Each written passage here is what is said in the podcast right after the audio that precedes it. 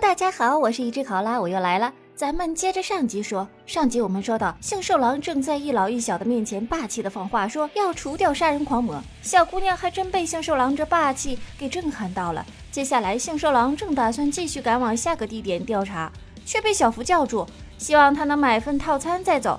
这位大哥很爽快的就答应了下来，并豪气的买下了店里所有的便当。我去，还真是遇见土豪了。接下来，杏寿郎让小跟班先行回到鬼杀队里，他准备自己一个人行动。而婆婆这边在送走杏寿郎后，突然脊背发凉，有种不祥的预感。祖孙俩提前打了烊，准备早点回家。漆黑的夜色里夹杂着一丝凉气，一列蒸汽火车正缓缓的启动，将要返回车库。乘务员在巡查时，发现幸寿郎正坐在本该无人的车厢里面。这像火鸡似的怪异外形，让他不自觉地联想到了杀人魔。不过他还是壮着胆子过去询问情况。阁阁阁阁阁下是何方神圣？杏寿郎不慌不忙地打开包裹，看到没？我只是个卖盒饭的而已。杏寿郎告诉乘务员，他准备搭乘这班列车去车库。他之前已经打听到无限列车就在那里。乘务员说，没错，无限列车今早确实被运到一家修理厂去了。这不，外面正路过的那个厂房就是。杏寿郎可高兴坏了，还有这好事儿，那我就搁这儿下车吧。乘务员都还没反应过来呢，杏寿郎便纵身一跃，消失在了夜色之中，只留下了列车员在风中凌乱。杏寿郎双手提着满满的两包盒饭，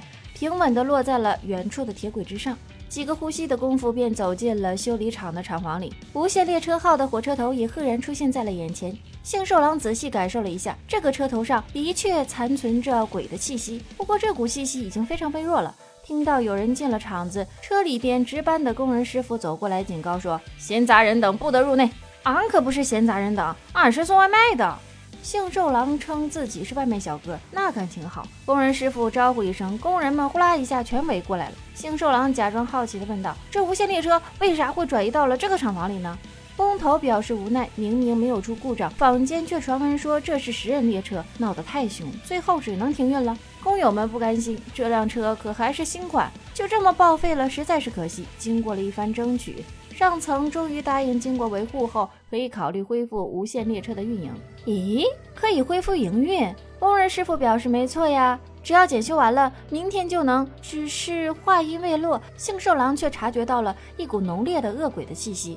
他赶忙冲到了修理厂的入口处，一只形似上弦之三的恶鬼出现在杏寿郎的眼前。此时，恶鬼正挟持着一名工人做人质。考虑到人质的安全，杏寿郎不敢轻举妄动。他令其他人退后，想要上前与恶鬼进行交涉。谁知恶鬼闻到了便当的味道，突然一脚踩了上去。原来，自从变成鬼之后，他就再也闻不到人类食物的味道。这可是小福祖孙二人耗费心血制作的便当啊！对于这种糟践食物的做法，杏寿郎大哥十分的不满。恶鬼自然不管这些，还扬言自己只爱吃美味的人类，而对于不好吃的，拿来折磨死拉倒。这番话直接拉满了杏寿郎的怒气值。看来一场战斗在所难免了。恶鬼率先发难，他身上条纹泛起蓝光，之后便裹挟着人质在岩柱周围高速的移动。工厂里的其他人纷纷都吓跑了。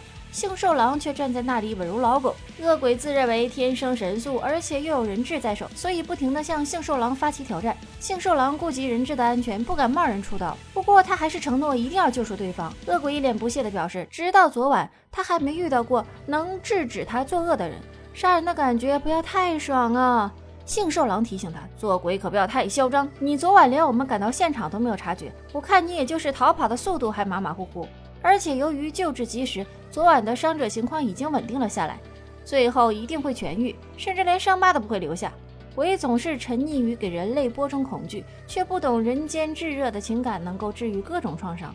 哎呀妈，这就开始给鬼讲价值观了。杏寿郎的沉着和自信让恶鬼逐渐有些急躁了起来。他看了一眼地上被踩烂的盒饭，察觉到眼前这个家伙似乎很在乎那祖孙二人，于是恶鬼表示。那我去杀掉车站卖盒饭的那祖孙俩，想救他们的话，就看你有没有本事比我先赶到车站了。出发之前，恶鬼还打算解决掉手中的人质。幸寿郎看准时机，一道烈焰闪过，瞬间斩下了恶鬼的双臂。恶人只好趁机瞬移逃走。幸寿郎却不慌不忙接住人质，说：“我可是答应过会把你救下来的。”窜出修理厂的恶鬼很快长出了新的手臂，然后便马不停蹄地朝车站的方向奔去。反观幸寿郎，则耐心为伤员做好了包扎，直到其他队员赶到厂房接管了现场，这才做好了简单的工作交接，准备起身去追赶恶鬼。那么幸寿郎和恶鬼他俩到底谁能先到车站呢？我们下集再见，感谢大家的收听。